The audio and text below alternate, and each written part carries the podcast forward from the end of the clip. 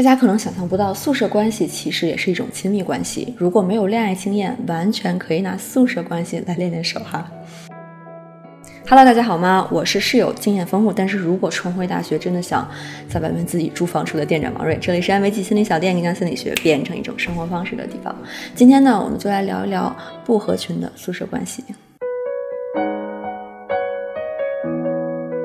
这段时间呢，频繁收到关于宿舍关系的私信，比如啊，自己不如其他室友那么受欢迎，有点嫉妒啊，会觉得自己有点自卑啊，为什么没有那么优秀？还有自己和室友的兴趣点不同，那为了合群不被排挤，假装感兴趣，假装觉得他们的笑话很好笑，还有总觉得一个朋友圈子里别人的关系是更好的，自己没有办法融入等等。那这些困扰听起来真的压力挺大的，毕竟室友关系嘛，像本科一相处就是好几年哈，这也是为什么我在一开始的时候说跟亲密关系有点像的原因。我跟大家分享几个我的想法吧。第一个想法，不要被“不合群”这个词绑架。很多人是不是一听这个词儿就觉得挺害怕的，害怕自己贴上这样的标签？但这可能就是问题的开始。你越是害怕不合群，你就越没有办法自在的表现自己，那你整个人就会越别扭，别人就会没有办法自然的和你靠近，然后形成了一个恶性循环。那我的真实想法呢？不合群就不合群，怎么了？真的，你现在好好想想这个问题。不合群又怎么了？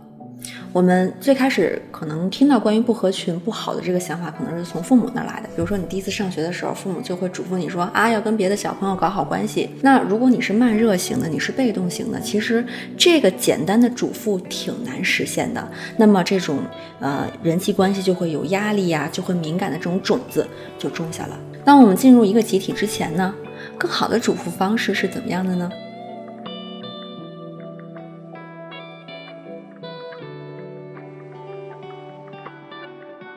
我真的是特别特别喜欢这种教育孩子的方式哈，不合群只是不一样而已啊！只有放下对这个词的恐惧，你才有可能用自信的真实的你进入一个集体当中。第二个，我想跟大家分享的想法，在你成为别人之前，一定要先想清楚你自己是谁。宿舍里跟大家关系都很好的人是令人羡慕的，我承认你可能想成为他，但是在此之前，你一定要花时间想一下你自己是谁。否则你在努力成为别人的路上，那你可能变得谁也不是了。那你要是说不上来你是谁，这才是不合群给你带来的启发。它不是告诉你你不够好，而是告诉你你还不清楚自己是谁。我之前分享过一个认识自己的方法，叫做心流写作法。如果你就属于这种不知道自己是谁的情况的话，可以尝试一下这个方法。那最后呢，我跟大家分享的第三点，也是一个超级实用的宿舍生存法，名字就叫做成为排遣女王。很周二哈，这个灵感呢是我来自最近看的一个日剧，很老的一个日剧了，但是很经典，名字就叫《派遣女王》。什么是派遣呢？那其实说白了就是我们中国的临时工或者是兼职。那女主厉害的地方就在于她愣是把临时工做成了谁也无法取代。这里边的秘诀就是你只需要把时间放在自己擅长的地方就可以了。那我们女王呢？她在公司里是不跟任何人搞人际关系的，她就是在最快的时间里把自己的分内工作做到最好。那社交的这部分她自己根本就不用做，所有人都抢着跟她社交。那你到这儿可能会问，这跟咱们聊的话题有什么关系呢？那我的脑洞向来比较清奇啊，我来给大家解释一下。如果你存在社交的问题，那不管是什么原因造成的，它至少说明这个能力不是你现在擅长的。而且社交是一个非常诡异的事情，你越是想提升它，你的社交结果就越糟糕。因为呢，社交本来它是一个自然的过程，你要把它当成一个项目、一个练习来去完成的时候，你就会变得非常刻意。一旦刻意呢，就会破坏社交的一个基本条件。所以，成为派遣女王这个方法的核心就在于，你要把时间和精力放在你真正喜欢并且擅长的事情上，不要勉为其难的做那些你根本不情愿的事情。比如我们本科宿舍哈，当时大家都在那玩游戏，呃，我实在是不感兴趣，我跟着他们玩过两次，我就我就放弃了，没有勉强自己一定要产生兴趣。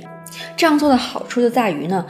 如果你不刻意的去勉强自己去做讨好的事情，那这种不讨好感其实是会让别人产生好感的，反而很明显的讨好感会削弱别人对你的尊重。那我们的这个情绪感知系统都是挺强的，别人是能感觉到这种微妙的差异的。但是一定要注意哈，千万不要把不讨好感又和清高啊、居高临下搞混了。比如你不喜欢玩游戏，就表现的好像玩游戏的人都。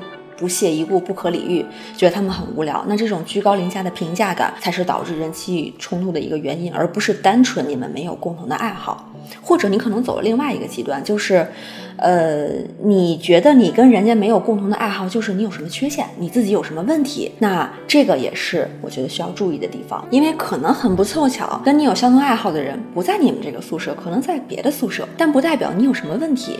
我记得我们本科的时候，几个宿舍都是乱窜着玩的，没有说一定这个宿舍的人就都要是最好的。那最后呢，我们再来看看什么叫做把时间和精力放在自己喜欢并且擅长的事情上。比如说，我就非常喜欢并且擅长把上课的时候老师所有讲的都记下来，什么课件、什么笔记啊，然后板书啊、拍照啊，什么全都记下来。所以室友们上课的时候就很喜欢跟我挨在一起。那无形当中呢，我们就创造了一个比较自然的社交的机会和环境。